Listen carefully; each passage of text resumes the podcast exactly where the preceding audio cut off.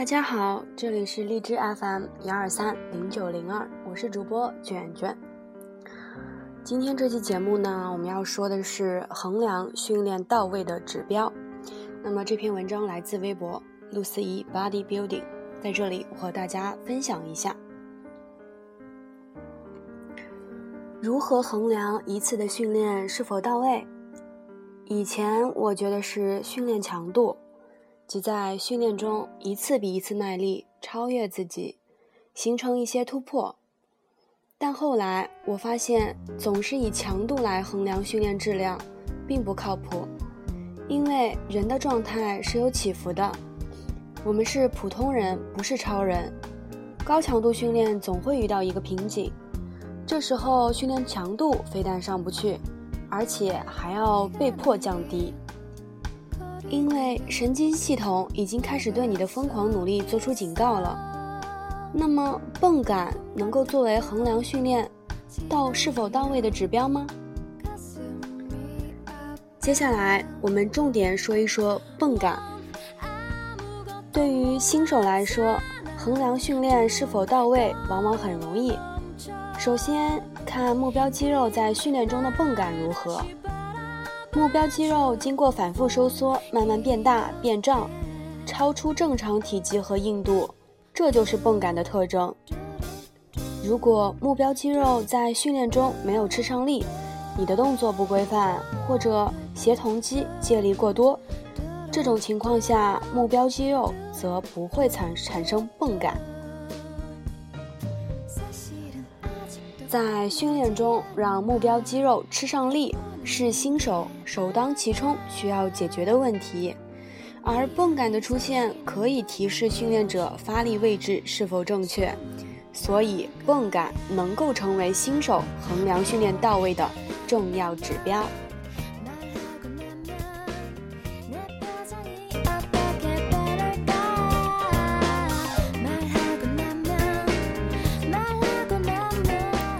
那么。对于训练年头比较长的人来说，依然使用泵感来衡量训练质量，可能就会使自己误入歧途。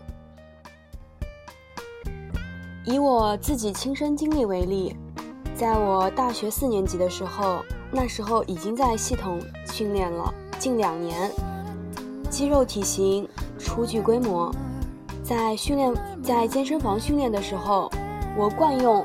八到十二 RM 的次数做组，后来放假回家两个月，没条件去健身房，家里只有一对十二点五公斤的哑铃，在有限的条件下，我每天训练使用的最大负荷就是这对哑铃了。于是整整两个月，我的做组次数范围变成了三十到一百 RM，采用这种小重量高次数。泵感要比以往的八到十二 m 强烈的多，而且过程极其痛苦。当时我处在一种懵懵懂懂的状态，觉得只要泵感足、酸痛感强，就意味着进步。两个月后，我的体重掉了五公斤，看看镜子，感觉自己浑身上下变得像面条一样细。当我重回到健身房的时候，发现自己卧推四十千克的杠铃都非常吃力。这是一段非常宝贵的经历，实践告诉我，拿小重量高次数增肌简直是妄想。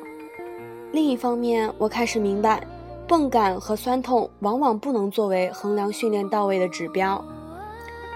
实际上，肌肉泵感主要来自乳酸等代谢产物的堆积。采用小重量高次数的训练的时候，肌肉会产生大量的乳酸堆积，所以这时候泵感特别强。训练中泵感的出现会使肌肉体积变大，其实这是一种假象，因为一旦泵感消退，你又被打回原形了。另一方面，乳酸的大量堆积未必是好事。乳酸是一种强酸，有研究表明，高乳酸会导致组织分解、氧化和减缓肌肉恢复速度，有损肌肉增长。而使用大重量六到二八 RM 训练的时候，肌肉中的无氧糖酵解的情况较少，致使代谢产物乳酸也较少，肌肉泵感往往就不会那么强。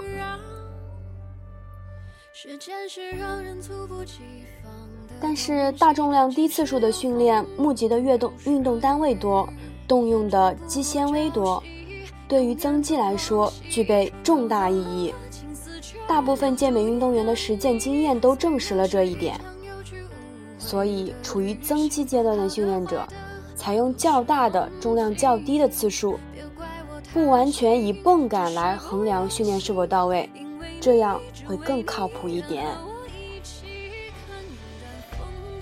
不过，虽然大重量、低次数增肌价值高，却并非所有人都能很好的掌握，尤其对训练训练经验不足的爱好者，使用八到六 M。可能会导致动作走形，目标肌肉没法专注受力的情况。如果你发现自己没办法很好的驾驭六到八 M、二 M，那么增肌的最佳次数范围依然控制在八至十二 RM 为好。那么再回到本文的标题，如何衡量一次训练是否到位？其实这个问题无法给出一个确切的答案。因为每个人的训练方法不同，训练习惯不同，身体状况不同，各种变数实在太大，很难找到一种通用的模式来衡量训练是否到位。举个例子，本本帕库斯基会给自己制定一天训练两次同一肌群肌群的状呃这个计划。第一次训练课集中使用大重量爆发的向心过程，配合较长的组间休息，二到四分钟，以便发展力量和刺激更多的快肌纤维。这一这一次训练泵感相对较差，但是过程很艰难，体力消耗大。那么第二次训练则是在四到五小时之后，使用相对较轻的重量。相对较慢的动作速度，配合较短的组肌休组间休息时间四十到六十秒，这样使肌肉快速疲劳，建立更多的孤立联系。这一次训练泵感相对较强，过程会比上一次轻松一些，体力消耗较小。那么这两次训练同时发生在同一天，同一个人身上，但训练方法大相径庭。两种训练有着不同的追求，衡量训练到位的指标也不同。那么泵感强度、训练重量、训练量、训练时长等等，各种训练指标都有它的益处，也有它的局限。对于身材初具规模、需要进一步发展的训练者，最大的错误就是由始至终都偏执地追求其中一种。如果非要定义训练到位的通用标准，那只能是一些模糊的概念，比如人在训练中的感觉好不好，大脑对身体的驾驭顺不顺畅，训练过程中是否是否向人所期望的方向发发展，训练结束时有没有强烈的满足感，直觉上是否已将本次训练做到最好，等等等等，这些抽象因素。是高质量训练始终都在追求的。好了，今天分享的就到这里。那么我是卷卷，谢谢大家。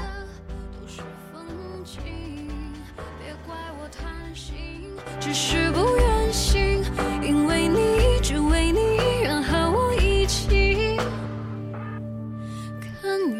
风起。